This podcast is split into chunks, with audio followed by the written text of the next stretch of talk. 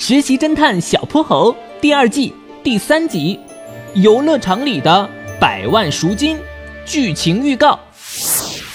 你的女儿小小肖现在在我手里，请立即准备一百万作为赎金，否则你就别想再见到你的女儿了。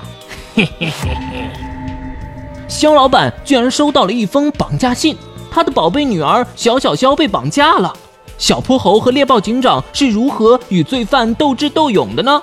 绑架案背后又藏着什么惊天秘密？小朋友，快来喜马拉雅搜索《实习侦探小泼猴》最新季，和小泼猴一起破案吧！说不定下一个名侦探就是你。